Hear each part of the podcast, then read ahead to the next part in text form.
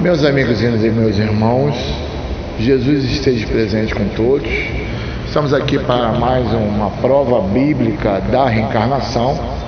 Hoje nós iremos estudar o texto integral que se encontra no livro de Mateus, capítulo 16, versículo 13 a 16, e também se encontra no livro de Marcos, capítulo 8 e versículo 27. Então, como está escrito, vamos ler, lemos o seguinte. Então, chegados na Cesareia de Filipe, eis que Simão Pedro se encontrou com Jesus e esse indagou: Pedro, quem diz a multidão ser o filho do homem?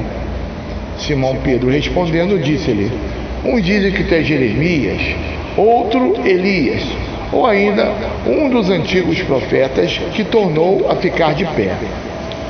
Em outras Bíblias é registrado um dos antigos profetas que tornou a viver. Interessante é que aqui nesse texto, né, tanto Marcos 8, 27 quanto Mateus 16, 13 a 15, é observado que Jesus faz uma indagação direta a Simão Pedro de uma pergunta que muitos poderiam dizer: como Jesus poderia questionar ser um dos antigos profetas, se nós sabemos que ele, Jesus, fora conhecido desde a infância, como autoriza Mateus capítulo 11, versículo 11, onde é dito: Jesus era conhecido desde a infância. Então, a questão é a seguinte: dizem a multidão, como diz Pedro, que tu és Elias, Jeremias ou um dos antigos profetas que tornou a viver. Como nós podemos interpretar dessa, a, essa, essa evidência? Né? Da seguinte forma: Jesus jamais poderia ser Elias, Jeremias ou um dos antigos profetas, até porque se ele era conhecido desde a infância, não poderia ser nenhum desses. Porém, é sabido que Jeremias e Elias já estavam mortos ou desencarnados. E por esse motivo havia essa confusão toda lá em Cesareia de Filipe. Né? Acontece que Jesus também foi, ao indagar Simão Pedro, foi citado o nome de João Batista. E esse morrer havia pouco tempo. Então, quando Simão Pedro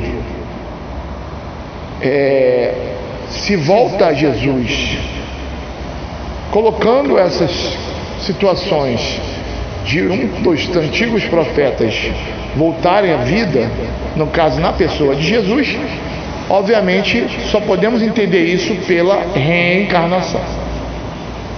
O que nós temos que observar é o que Jesus vai responder acerca dessa afirmação de Pedro.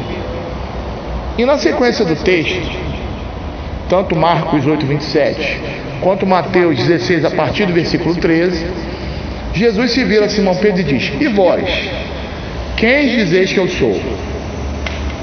Ora, quando Jesus se volta a Simão Pedro e diz: E vós, quem dizeis que eu sou? É óbvio, é, é racional pensar que Jesus não estava demonstrando a ideia, não estava desconsiderando a ideia de que ele poderia ser a reencarnação de um desses antigos profetas.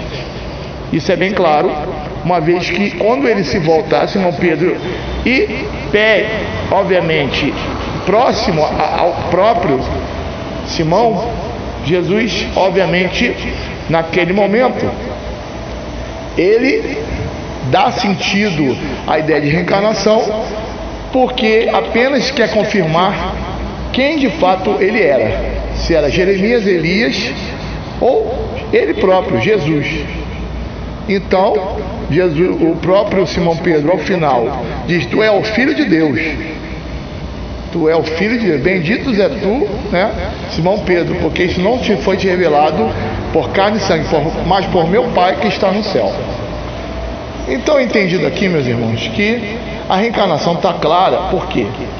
Porque Jesus não podia ser a ressurreição, a reencarnação de Jeremias ou Elias, e esses já estavam mortos há bastante tempo. Né? São espíritos de escola né? da antiguidade. Obviamente, é clara a ideia da reencarnação, uma vez que, como havia citado antes, no texto de Mateus 11, versículo 11, Jesus era conhecido desde da infância. Então não poderia ser Jeremias, Elias ou um dos antigos profetas, senão reencarnado. E confirmadamente, ao se voltar, Simão Pedro dizer, e vós, quem dizeis que eu sou?